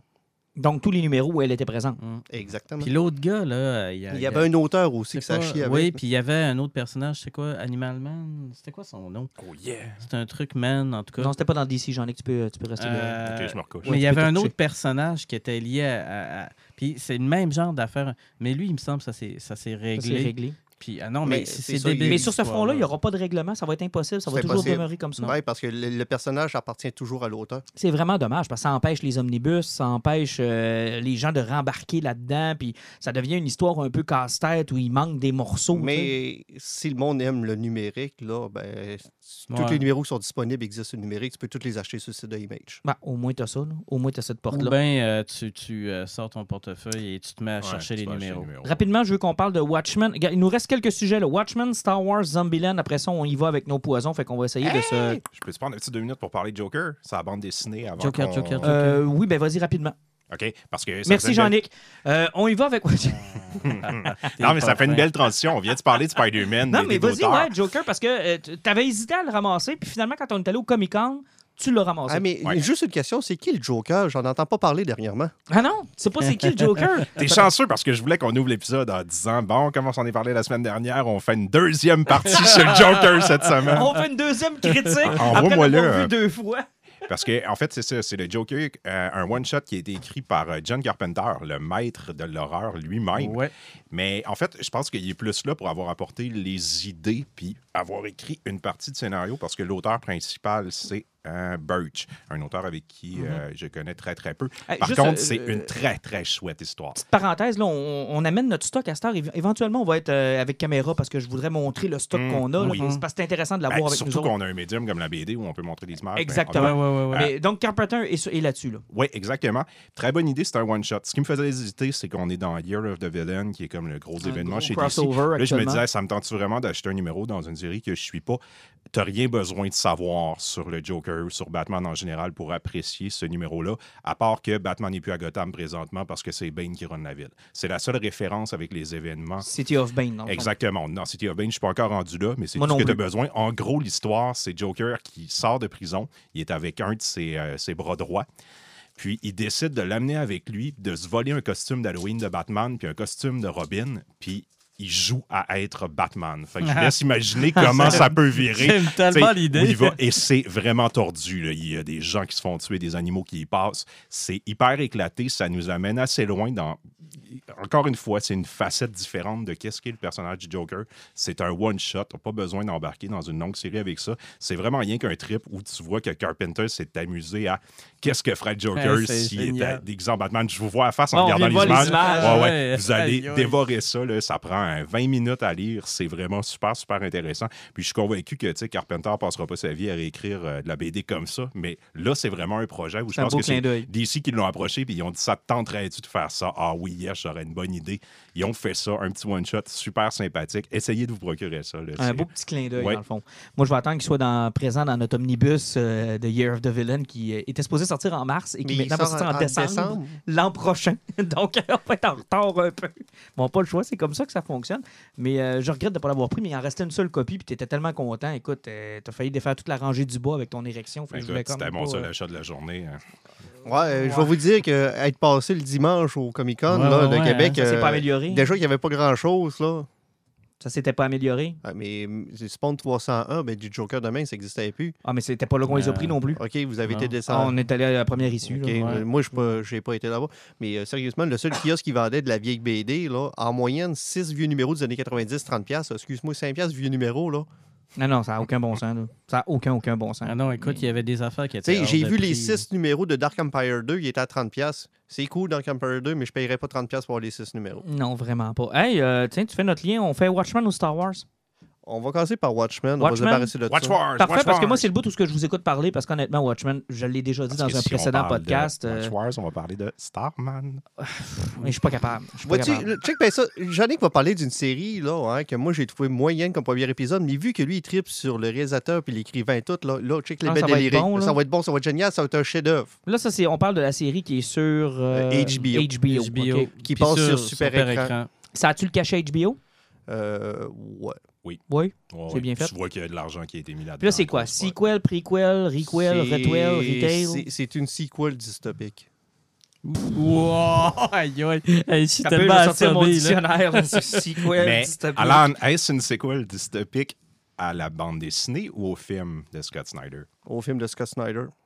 Mais sauf qu'avec Zack des Snyder, Zack Zack Snyder, Snyder, Zack Snyder. On mais est sauf- encore fâché qu'il soit fait débarquer de Justice League. Mais non, mais euh, c'est parce que non, euh, c'est parce que euh, la série commence où ce que tu vois, euh, tu le sens en 1921 aux États-Unis, où ce que les, euh, le, le KKK était tellement puissant là, qu'il bombardait à coups de dynamite avec des avions les noirs, puis il tuait dans la Dieu, rue. C'est horrible. Oh boy. Ah ouais, c'est- Puis- c'est très rock'n'roll. Puis là, tu commences avec ça, avec un, un petit bébé noir qui réussit à sauver, mais sa mère meurt toute, puis il, fi- il finit par protéger un petit bambin, ça finit là. Tu sautes en 2019, où est-ce que tu te rends compte que la police est cachée, puis qu'il y a des Rocheracs qui sont des white suprémacistes nazis, parce que les descendants de Rocherac sont tous rendus des nazis, puis la police est masquée, puis elle est comme En fait, bizarre. Et on est dans une société où les policiers sont.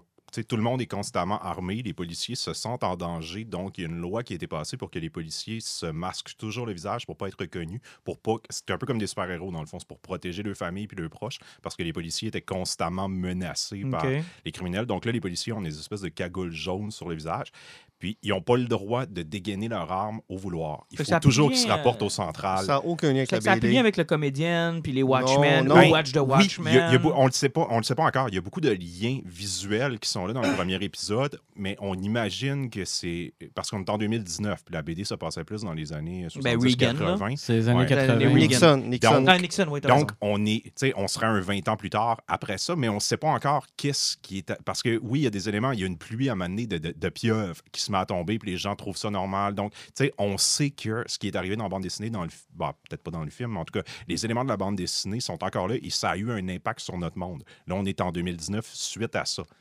Sauf que là, Mais le, où est-ce qu'ils s'en vont HBO avec ça? Parce que là, j'ai Ben, l'impression que ça prend ce beaucoup qui- de Ce qui temps pour arrive, c'est qu'ils Oui. ils ont, ils ont voulu créer comme une, une- force policière qui est cachée avec des semi-vigilantes, euh, des, des- des vigilantes. Ouais, OK. Sauf que, comment vendre une série si tu n'attaches pas un gros nom là-dedans? OK, toi, tu l'as vu comme ça. Tu penses qu'ils se sont servis d'une étiquette pour vendre une idée qui n'était pas... Oui, mais tu sais, c'est parce que Watchmen, de un, tu peux pas vraiment faire de suite. De toute façon, DC sont en train de scraper ça. C'est parce qu'il n'y aurait jamais dû avoir de suite à Watchmen. avec Doomsday Clock et toutes ces affaires-là, Ouais, c'est parce qu'on est rendu. La série, c'est vraiment hardcore. Ça traite beaucoup sur le racisme, à savoir pourquoi. Pourquoi la police se cache. Je vais te dire, le premier épisode, là, hein, n'apporte rien. Tu sais, d'habitude, un pilote, c'est supposé t'accrocher puis te mettre un pied à terre sur où c'est que tu t'en vas. Ouais, ouais. Tu- là, tu finis l'épisode, là, hein, puis c'est quoi? C'est Don Johnson? Ben, il est pendu au bout d'un arbre, puis tu fais comme pourquoi que le petit noir du début qu'on a vu, là, l'a tué? T'as aucun cliffhanger, t'as aucun point d'ancrage, je sais pas ce que l'histoire s'emmène.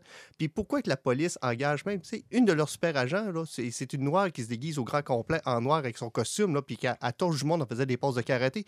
Mais pourquoi qu'elle fait partie de la police? Où c'est que vous en allez? Ils ont donné aucun point d'ancrage. Visuellement, c'est beau, c'est ultra violent. Les vaches qui s'éclatent, c'est super drôle. Mais où c'est qu'on s'en va? J'en ai aucune Des vaches qui éclatent. Là, là, c'est vraiment le clash entre la perception d'Alan puis ma perception. Moi, c'est le genre d'affaire que j'adore. Tout ce que tu reproches, moi, c'est des qualités parce que la série nous ouvre des portes, mais il donne pas toutes les clés pour Ben, les mais Toutes les questions que tu poses, je pense que c'est pas maladroit. C'est rien qu'il donne pas les réponses tout de suite dans Mais le premier pourquoi ça s'appelle Watchmen rendu là? C'est la Ouais, question. mais c'est ça. Ben, Parce que la police, Parce- la police vole avec un hibou volant blanc de la police. Ouais, mais Ok. garde, justement, moi, je ne l'ai pas encore écouté parce que, bon, j'ai pas eu le temps, puis bon, je m'en excuse. Mais ce qui est intéressant, c'est que là où vous avez tous les deux une vision différente du truc, c'est le même point de départ de Watchmen. C'est-à-dire que dans BD de Watchmen, il y avait eu la loi qui empêchait d'avoir des, vigil- des vigilantes. Et là, cette loi-là s'est revirée de barre. La police est devenue des vigilantes et utilise qu'est-ce qui représentait les Watchmen pour être capable de contrôler cette société-là. Donc, moi, j'y vois un lien avec l'histoire de départ, mais quand je vais l'écouter, je vais peut-être vous dire, Euh ou je vais peut-être dire, oh mon, mon Dieu, je crie au génie, et euh, oui, euh, je suis j'en ai que deux. Mais pour Je l'instant, crie pas encore au génie. Par contre, mon intérêt est très, très mais élevé. m- je vois quand même un lien avec justement cette. Parce que vous vous souvenez-vous quand on en avait, on en avait parlé tous tous les trois, j'en ai qui n'étaient pas encore là, puis on avait eu les bandes annonces et on la comprenait pas, la bande Non, annonce. euh, il n'y avait rien qui semblait familier. Non, Ouais. mais c'est c'est comme puis aussi, puis ou- ou- aussi j'essaie de comprendre parce qu'ils n'ont pas expliqué pourquoi travailler autant sur le racisme dans cet univers-là, ça je ne comprends pas encore. Puis surtout que tu le mets de façon aussi présente en 2019, c'est que, parce que dans Watchmen là, hein, C'était pas une des, un des sujets C'était pas un sujet, sujet qui était important. Ça fait que pourquoi, que- que- qu'est-ce qui s'est passé entre Watchmen puis là?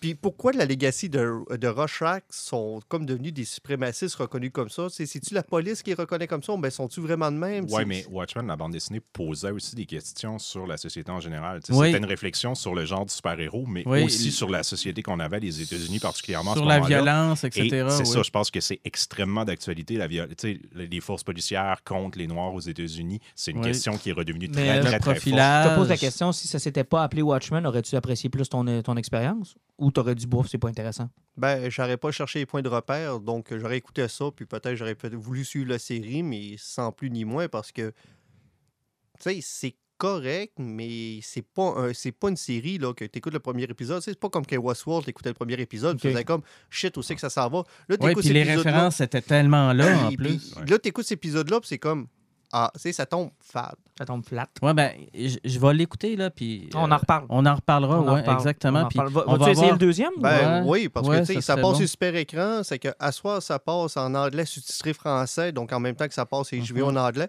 Puis je pense que le lendemain, il passe à 100% français, mais c'est super facile à trouver ici. Ah, Mais ça, c'est c'est... Non, mais avoue quand même que ça, c'est rendu C'est spectaculaire. génial. Que tu arrives, puis que tu as l'épisode qui passe en direct sous-titré français. C'est Tu as génial. Mais, un euh, épisode qui est traduit après. là. Mais non, non, mais c'est c'est- chose, c'est- c'est pas, c'est pas quelque chose, c'est juste la brillance, puis on voit pourquoi qu'on n'aura jamais HBO Max ici. C'est Bell a tellement acheté HBO Ouais. que pour être sûr de ne pas perdre son point d'ancrage, que les grosses séries qui sortent, pour pas qu'ils se fassent parler, ils passent la journée même sur Hey, Bell. c'est, c'est fou. C'est sur super écran. Ouais, c'est Hey, ça, c'est, c'est, c'est fort. là. OK, on y C'est va. là. Il y a du monde qui se sont tapés 56 minutes de podcast pour nous entendre parler de Star Wars.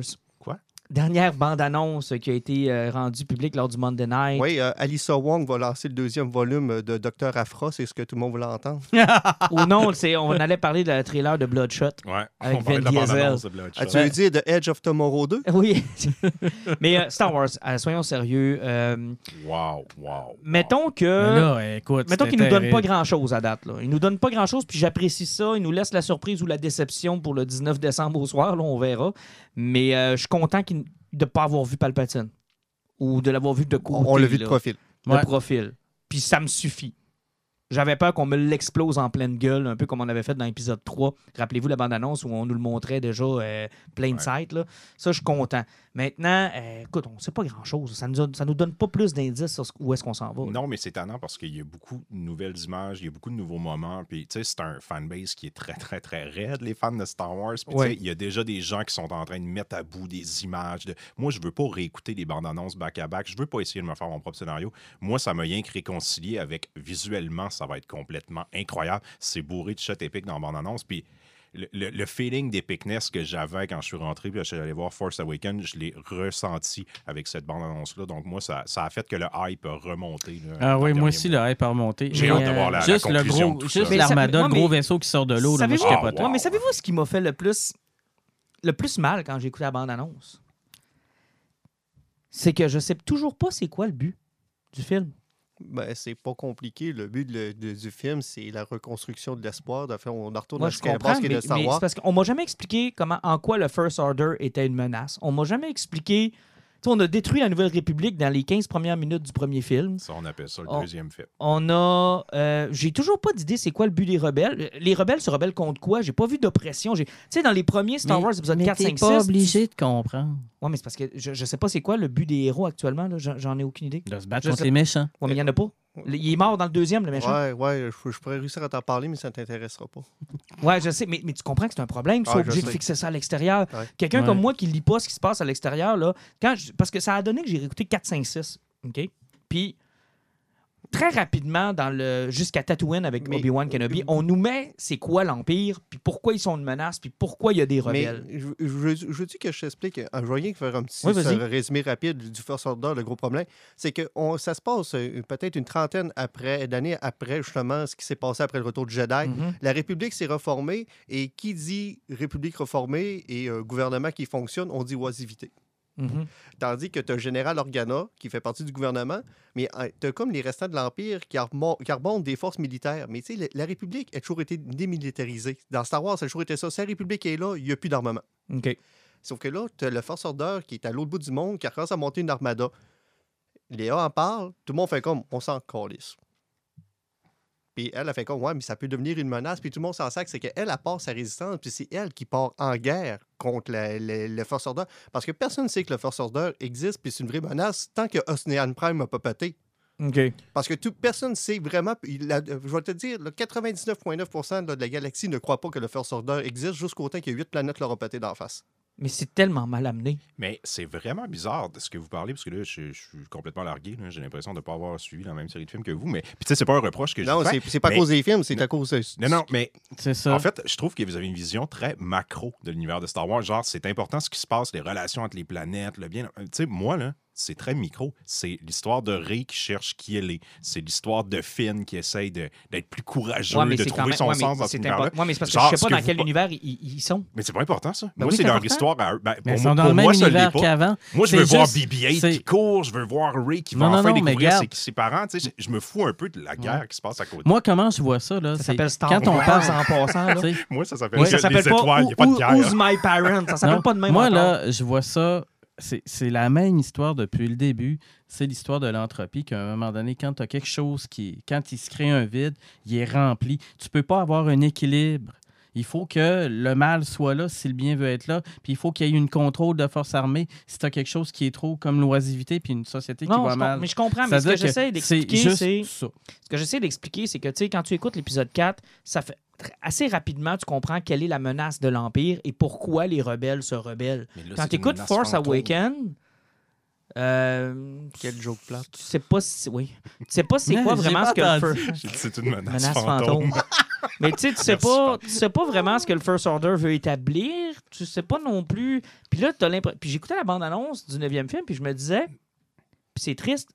I don't fucking care. Mais moi, je pense plutôt, là, regardez, là, moi, peut-être que là, en ce moment, là, à cause de la dernière bande-annonce, les étoiles dans mes yeux ont réouvert, puis les films que j'ai vus tout au cinéma à première. euh, bon. Mhm. Euh, moi, là, ce que je vois, là, c'est qu'il y avait deux, trois visionnaires, dont la petite euh, Léa Organa, tout ça, qui se sont rendus compte que c'était, ça s'était jamais terminé. C'est-à-dire qu'eux autres, ils, ont combattu, ils ont combattu, ils ont combattu. Et à un moment donné, ils ont peut-être catché que finalement, ils n'avaient pas réussi leur chute. Puis ils sont obligés de reprendre le flambeau pour se battre à nouveau. Parce qu'ils se rendent compte que finalement, personne ne les a écoutés. Tout le monde s'est assis sur le laurier, puis là, d'un coup, la marde leur pogne. Ben, c'est un peu ce que Alan nous expliquait. Oui, mais effectivement, mais de toute façon, c'est une saga là, qui, contrairement aux autres Star Wars, qui est très caractère driven. Ça fait Ouais. que c'est le- c'est les personnages qui mènent l'histoire et Ouais. pas le background qui tient les personnages. C'est ça. Ce qui, fait, ce qui fait une très, très grosse différence avec tout ce qu'on avait eu dans Star Wars, parce qu'avant, Ouais. le monde subissait une guerre qui existait, puis il fallait qu'il passe à travers de quelque chose, tandis que là, c'est les personnages qui mènent l'histoire, parce que même si tu prends la relation que Léa a avec le First Order, parce qu'elle sentait que c'est une masquerie, mais son fils a traversé de l'autre côté. Oui, exactement. donc, tu as toujours le- le- un, un lien de, de- qui, qui, qui- qui fait qu'il y a une confrontation qui est là. Sauf que c'est très. Mais c'est- très Disney, là, axé sur les personnages, puis pas vraiment ce qui est alentour.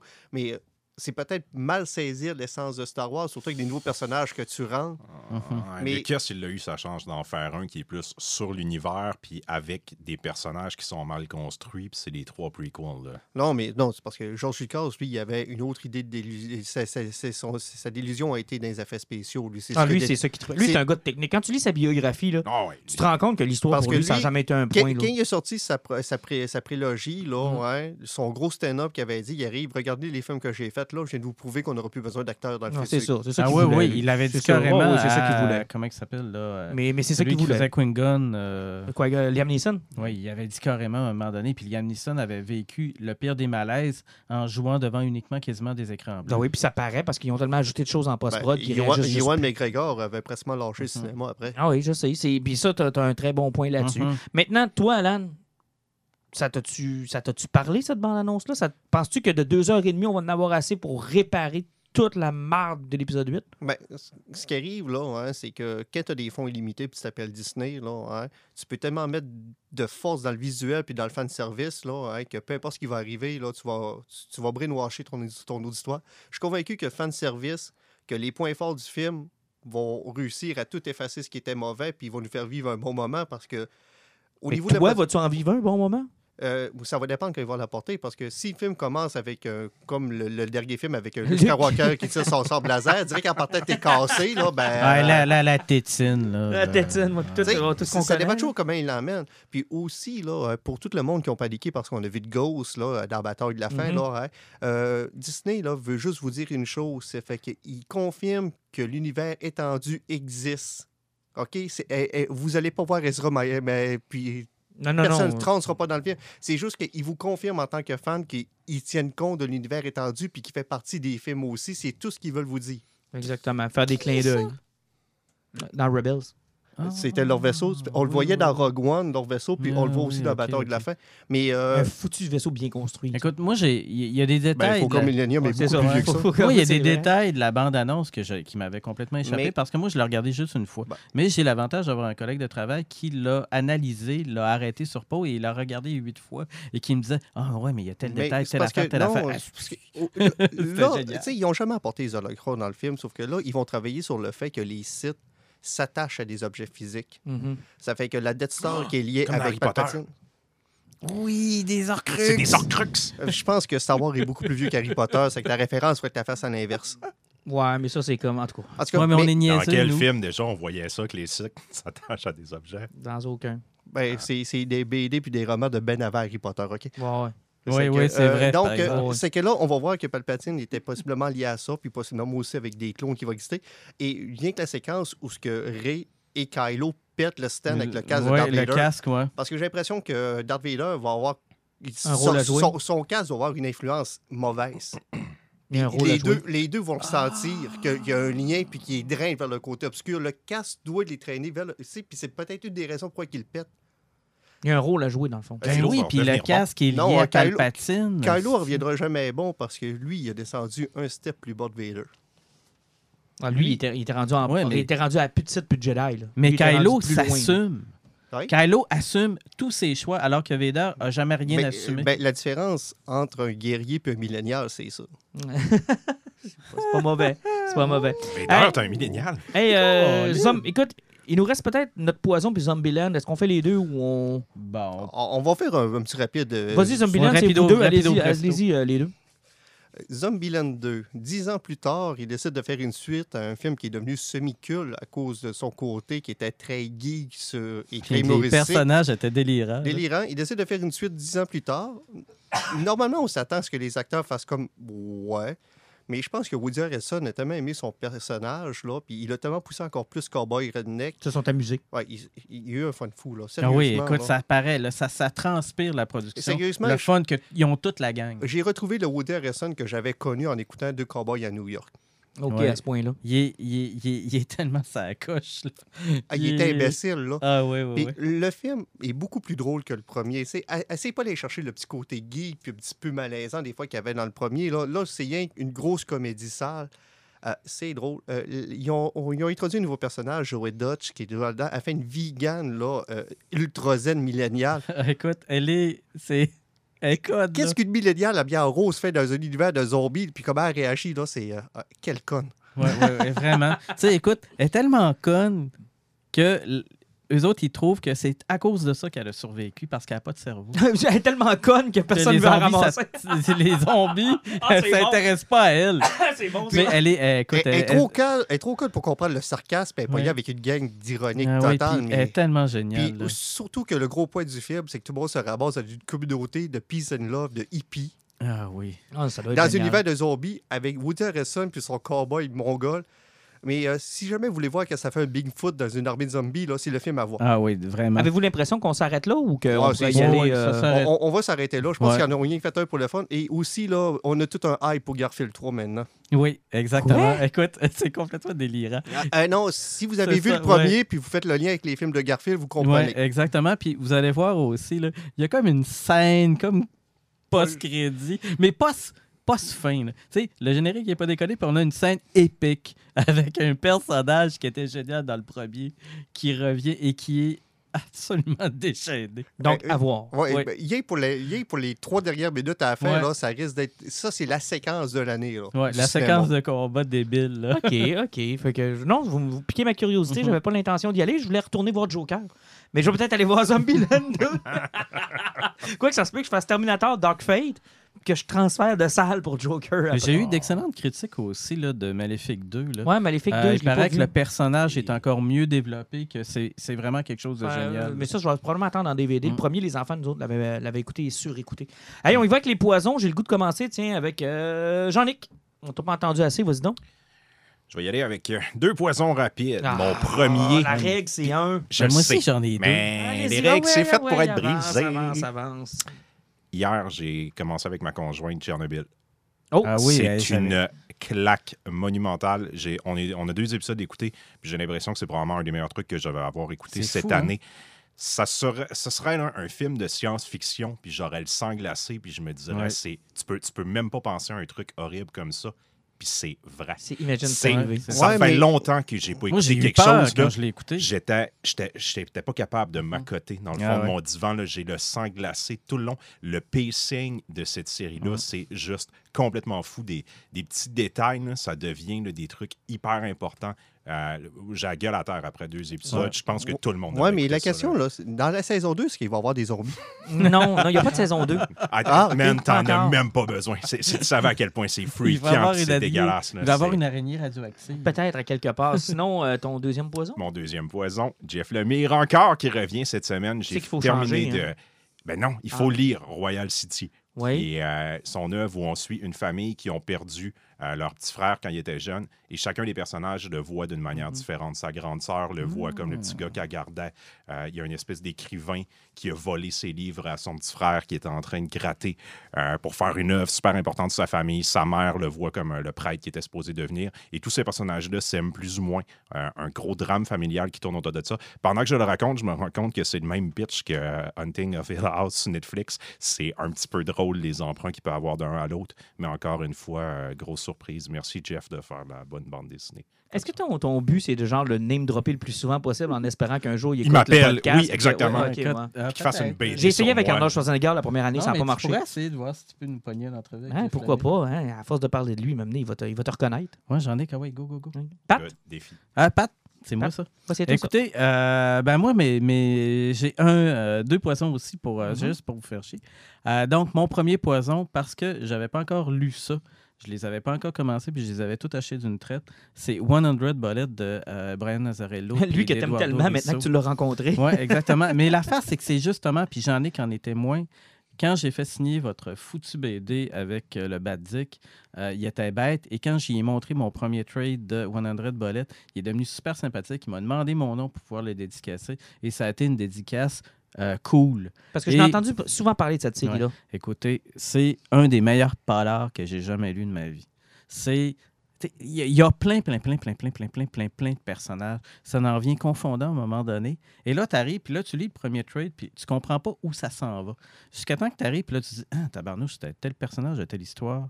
Puis là, tu dis C'est pas un recueil de nouvelles, c'est plein de petites affaires. Et là, tout est interrelié. Avec en plus la qualité graphique d'Eduardo Risso qui trouve le moyen que même si certains de ses personnages peu importe là, de Mhm. quelle euh, nationalité ils sont, se ressemblent, d'arriver et de dire Tabarnouche, c'est le gars que tu voyais comme en bac dans une case qui est en train de faire telle affaire. Et là, tu comprends toute l'ingéniosité du scénario avec un gars qui veut trouver moyen de régler quelque chose avec les. les, les, les- Mais euh, rappelez-vous, ça, c'est l'équipe qui avait transféré sur Batman après Hush euh, de Jeff Loeb puis euh, Jim Lee. Il avait transféré les deux, Azarello et Risso. City. Oui, pour. Broken Ouais, City. Broken City. Pas. Ah, c'était pas bon. Mais c'est c'est tellement brillant, là. C'est c'est tellement intelligent. Et, euh, Puis c'est à chaque fois que, que je passe d'un trade à l'autre, parce que là, j'en ai lu huit cette semaine. Eh boy! Oui, je sais. En quelques jours, trois T'es jours. rendu à 80 bullets. c'est complètement débile. Ça, ça, ça, ça, a une fin ou. euh, Ben, il y a 13 TP, puis ça, ça a une fin. là. Il y a eu tant de numéros de Ok. 100 C'est pas, Bullets. c'est pas 100 exactement. Ouais, je pense qu'il a arrêté, ouais, c'est Ah, ça. Et c'est c'est intelligent parce que c'est d'arriver, puis c'est de toujours se dire que, bon, tel nouveau personnage qui est embarqué, tel personnage qui est là, tel gars qui à un moment donné te dit Ah, ouais, ça finit de même. Ben non, ça finit pas de même parce que il y a tout le temps un petit détail important qui arrive, puis que tu te dis Waouh! Quand C'est juste un gros wow. Intéressant. Et rapidement, mon deuxième petit euh, poison, c'est euh, Wizard of the Coast a sorti euh, un, un, volume euh, de Donjon Dragon euh, anniversaire pour célébrer les cinq ans de la sortie de la cinquième édition. Ils ont sorti Tyranny of Dragon, un super euh, volume de luxe où tu as dedans les deux premiers scénarios de la cinquième édition de Donjon Dragon, Horde of Dragon puis Tyranny of Dragon, quelque chose comme ça. C'est écœurant. C'est écœurant. Ah, le volume est beau, tu nous l'as montré oui, je vous l'ai montré tantôt. Le volume est génial. À toutes les concept art à la fin, toute l'histoire, parce qu'on on est quand même avec un des méchants, puis l'idée même de ce qui est Donjon Dragon, c'est-à-dire se clencher un dragon. là. Mhm. Et là, tu es contre Tiamat euh, dans Rise of Tiamat, qui est l'espèce d'hydre complètement maléfique. Et c'est un petit bijou, c'est ça. C'était juste coup d'œil, euh, vive Donjon. Alan, Euh, moi, je vais garder la bande dessinée de Left Hand pour un prochain podcast parce que là, on a assez parlé de BD. Pour faire un changement, je vais, je vais parler de deux jeux vidéo que j'ai joués dernièrement. OK. Euh, premièrement, j'ai fait Gear of War 5, là, donc euh, sur Xbox One. Euh, sérieusement, la série, de plus qu'ils ont changé de studio, comme beaucoup de franchises, ça devient bizarre. Euh, j'ai pas tout à fait compris le jeu, ou ce que c'est un principe de jeu où ce que c'est du duck and cover. Si vous avez déjà joué à Army of Two, à ben, des Gear of War, vous comprenez ce que je veux dire. C'est un jeu en troisième personne où ce que tu te caches en arrière d'un mur, puis il faut que tu gagnes. C'est que c'est beaucoup de stratégies. Des fois, c'est des combats qui sont là. Mais le multiplayer est tellement gagné en popularité que le studio qui travaille sur le jeu maintenant a créé des armes qui font que tu peux plus rester caché. Donc, il faut que tu cours partout comme c'est en multiplayer, même qu'elle joue la game normale. Donc, euh, à part faire des pirouettes, courir partout, puis donner des coups de poing d'en face du monde d'un jeu qui n'est pas fait pour ça, tu essaies de comprendre. Puis, ils ont essayé de recréer un événement open world avec une espèce de, surf des, des- du désert au baie des neiges où tu peux naviguer pendant une heure et demie sans tirer une balle. Euh, mais euh, encore une fois, là, ben, pour moi, ils ont pris des conseils chez Sony. Là. Ils travaillent beaucoup sur l'histoire, mais quand tu joues, ça ne sert pas à grand-chose. Mais, euh, il y a Mais une c'est- histoire. c'est- c'est ça ou ça s'en vient de plus en plus comme ça, les jeux? C'est Non, non, terrible. non, mais c'est À- à- terrible. Maintenant, Triple A, là, hein, pour, euh, pour 10 heures d'histoire, tu joues 2 heures. Ouais. C'est, Parce euh, que Gear of War, on avait tellement trippé, toi puis moi. On avait tellement trippé sur l'histoire que moi, j'ai j'ai même acheté plusieurs des romans. J'avais lu des romans, mais maintenant, Ouais. là, de plus de 4 plus 5, là, c'est. Quand l'histoire prend trop le dessus d'un jeu, ça fait souvent ça. Puis euh, quand le multiplayer prend le dessus aussi, ça casse un peu de gameplay. Mais mon autre chose, c'est que finalement, j'ai flanché, je me suis lancé dans Borderlands 3. Ouh. Ouais, ben, malgré toutes les controverses qu'il y a eu à cause que le gars qui est en arrière du jeu, c'était un trou de cul sur les médias sociaux puis qui a fait chier à peu près tout le monde, là, hein. OK, ils n'ont pas engagé les mêmes acteurs qui ont fait les voix des jeux, jeux précédents. Oh, ça fait chier un peu, mais c'est des choses qui arrivent. Mais le jeu est toujours aussi calme, toujours aussi disjoncté, puis il y a tellement de guns qui tirent de partout, là. euh. Donc, bon coup. Ben, c'est un bon coup. Personnellement, là, je joue en solo parce que je veux pas faire comme Borderlands 12, que je joue en multiplayer, puis que je sautais, j'ai fait l'histoire du point A, Z, Y, X, Z, B. En tout cas, j'avais fait l'histoire tout croche, que là, je fais tout ça. Et honnêtement, j'ai sauté peut-être le trentaine d'heures, j'ai pas encore fini le jeu, l'histoire principale. c'est que je suis pas encore embarqué sur le côté multiplayer où ce que je vais faire du loup sans arrêt. Donc, euh, c'est un très, très, très gros jeu. Visuellement, c'est super beau, puis l'humour est encore là. Donc, Puis, euh, euh, sérieusement, est-ce que tu considères que c'est une belle suite? là? T'es-tu content? Ben oui, je considère que c'est une belle Ah, suite. super. C'est- c'est- le jeu, il est le fun. Euh, au niveau des pouvoirs et autres, je trouve ça peut-être un peu moins cool, mais il y a, il y a beaucoup d'autres personnages que j'ai pas essayé. Mais non, le jeu, il est beau, les, les personnages sont cool, puis euh, ça reste un Borderland. Tu tires sur tout ce qui bouge, le monde pogne à feu, puis tu ramasses 22 guns qui tombent à terre. Non, excellent. Donc, euh, donc, deux beaux cadeaux de Noël? Euh, Borderland, oui, il va à peine. Excellent. Puis euh, je vais finir. Moi, je vais avoir un seul poison puisque Ah, je ben. suis discipliné. Ah, moment franchement. tu vas finir par comprendre. là. Ben, je vais finir par comprendre. Visiblement, personne ne m'a expliqué. Ouais, mais regarde, Non, euh, vu comment est-ce qu'on a fait ça? Mais tu sais comment j'ai une mémoire de, de, de- de lapin. là, De poisson, c'est- de rouge. poisson rouge. poisson là. rouge. Là, tu vois, j'ai j'ai même pas l'expression tellement que j'ai une mémoire de. De comment déjà? De poisson rouge. Que c'est lapin. pas vrai. De lapin, plus, ouais. ça. Les poissons, il y aurait genre une mémoire qui dit. Ok, gars, va, va parler là-bas, Jean-Nic. Ok, je vais fermer ton micro. Ben, qui est comme un poisson. Jeff Lemire. Jeff Lemire. Jeff oh, Jeff Lemire. Lemire. Hey, c'est quoi ton poisson? Jeff Lemire. Jeff Lemire. Devinez de ce que je veux The parler la question, semaine prochaine. The question, Steve Ditko. On Starman. commence à le- ouais, Starman, on commence à le connaître un peu, notre moineau. Euh, non, mais c'est parce que ce matin, j'avais acheté mardi dernier euh, le dernier DC Animated. Euh, Puis tu sais comment j'ai été déçu depuis Batman by Gaslight. Euh, T'as eu Batman Hush, même les Death, Life and Super... Euh, euh, The Killing Joke. euh, Killing Joe, Return of Superman, Death of Superman, touché Alan, que t'avais un peu plus Ouais, ils accroché ont que moi. J'ai eu de la misère, puis je trouvais que leur maudit univers euh, partagé, je commençais à trouver ça lourd, puis je me disais, tu sais, pourquoi ils s'en vont là-dedans quand ils ont eu tellement des stand-alone qui étaient bons, puis qui étaient cool, puis qu'on respectait l'œuvre originale ou encore le dessin. Là, je comprends pour les contraintes, on en a déjà, déjà discuté, les dessins et autres, puis ça coûte moins cher, etc. Donc, j'étais pas sûr de me pogner Wonder Woman Bloodline parce qu'on me l'avait vendu comme une origin story à la Wonder Woman de leur univers partagé. Puis là, je m'étais dit, combien de fois vous allez me raconter l'histoire de Steve Trevor qui arrive sur Themyscira, puis qui fait en sorte que Diana doit quitter, puis gna gna gna gna. Tu sais, je veux dire, cette histoire-là, tout comme l'arrivée de euh, Superman, de Krypton à Smallville, je l'ai vu. Le meurtre des- de Thomas and Martha Wayne. Ça m'a amené combien de fois j'ai vu cette histoire-là et je n'étais pas intéressé à la revoir encore? My God, que je me suis trompé. Je me suis tellement trompé. Là. Oui, il nous donne une origine à la Wonder Woman de l'univers partagé, mais ça nous sert surtout à fixer tous les problèmes qu'il y avait dans Justice League War et les films subséquents sur ce personnage-là, où on avait adopté le look New 52, où on lui avait donné pas grand-chose à faire. Euh, tu sais, la première rencontre qu'on a avec ce personnage-là dans Justice League War, elle mange de la crème molle à Washington, puis elle est une ambassadeur de, de, de, de sais, on n'a pas mis ben ben de, de background là-dessus. On règle tous ces problèmes-là. Je vous ai envoyé des photos, les gars. On règle le problème de son Mhm. costume. Oui. Et my God, que ça faisait longtemps que j'avais pas vu un anime où les, ba- les batailles sont cool. Mais tellement cool. Et c'est peut-être parce que je suis moins familier avec l'univers de Wonder Woman, donc à la fois un peu moins critique, que je me suis complètement laissé en- embarquer. L'histoire est tellement bonne. On a pris euh, l'histoire de euh, Silver Swan. Ah, ouais, Euh, ouais. Bon, tu sais, l'histoire où ce que Diana arrive en Amérique, il y a un docteur qui étudiait la mythologie grecque qui tombe en amour avec elle, tellement qu'elle est hot, puis décide de la prendre comme sa fille, et sa propre fille ben, est jalouse parce qu'elle n'a pas l'attention de sa mère. Toute l'attention est portée sur Wonder Woman. Toute, euh, et elle perd un peu sa mère et devient une méchante. Et c'est tellement bien amené dans le comic. Euh, ils ont réussi à mettre Dr. Poison là-dedans. Ils ont mis Cheetah là-dedans aussi. Alors, tous les gros classiques sont là. Il y a une espèce de sérum à la Venom qui les font devenir. On touche un peu à la culture euh, grecque aussi. On met, écoute, je ne veux pas donner de nom parce que je ne veux pas donner de spoiler. Le combat de la fin est un des plus beaux combats animated que j'ai vu dans cette série-là là, de DC Comics, où j'ai vraiment fait comme wow. Tellement que mes deux enfants sont venus me rejoindre durant l'écoute. Puis je l'écoutais en anglais, puis sont restés là pareil.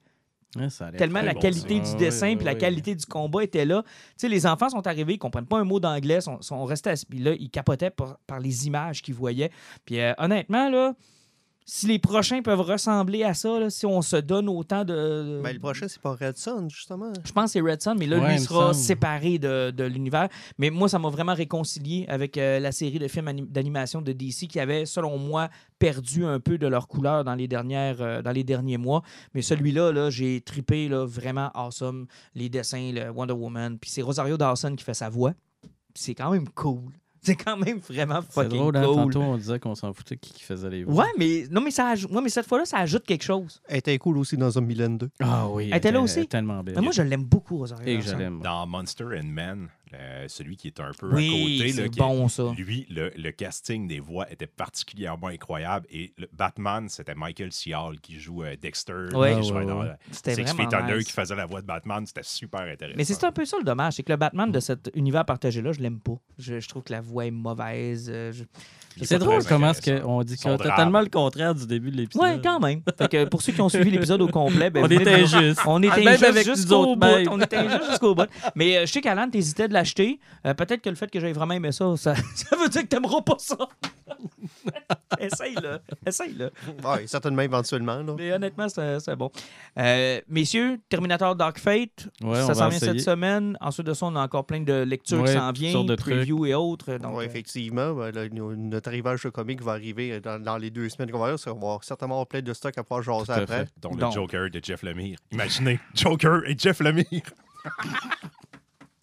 Bon, Peut-on commencer, tu sais, genre un peu comme dans Harry Potter, là, accrocher des cadres dans le studio, genre règle numéro 1. Ne plus dire le plus, mot plus le droit de parler de Jeff Lemire. Règle numéro 2. Tu sais, plus Ben, le la de- deuxième, dirais que ça serait faire des jokes qui sont drôles. Ouais, ça, ça serait bon Ben, aussi, ça. Vous avez qu'à faire une fake news où on annonce que Jeff Lemire écrit une run de Starman, puis je vais exploser. Ah, peut-être, Littéralement, je vais Il va faire comme Herbert dans Family Guy. Son rêve, c'était d'exploser sur nous.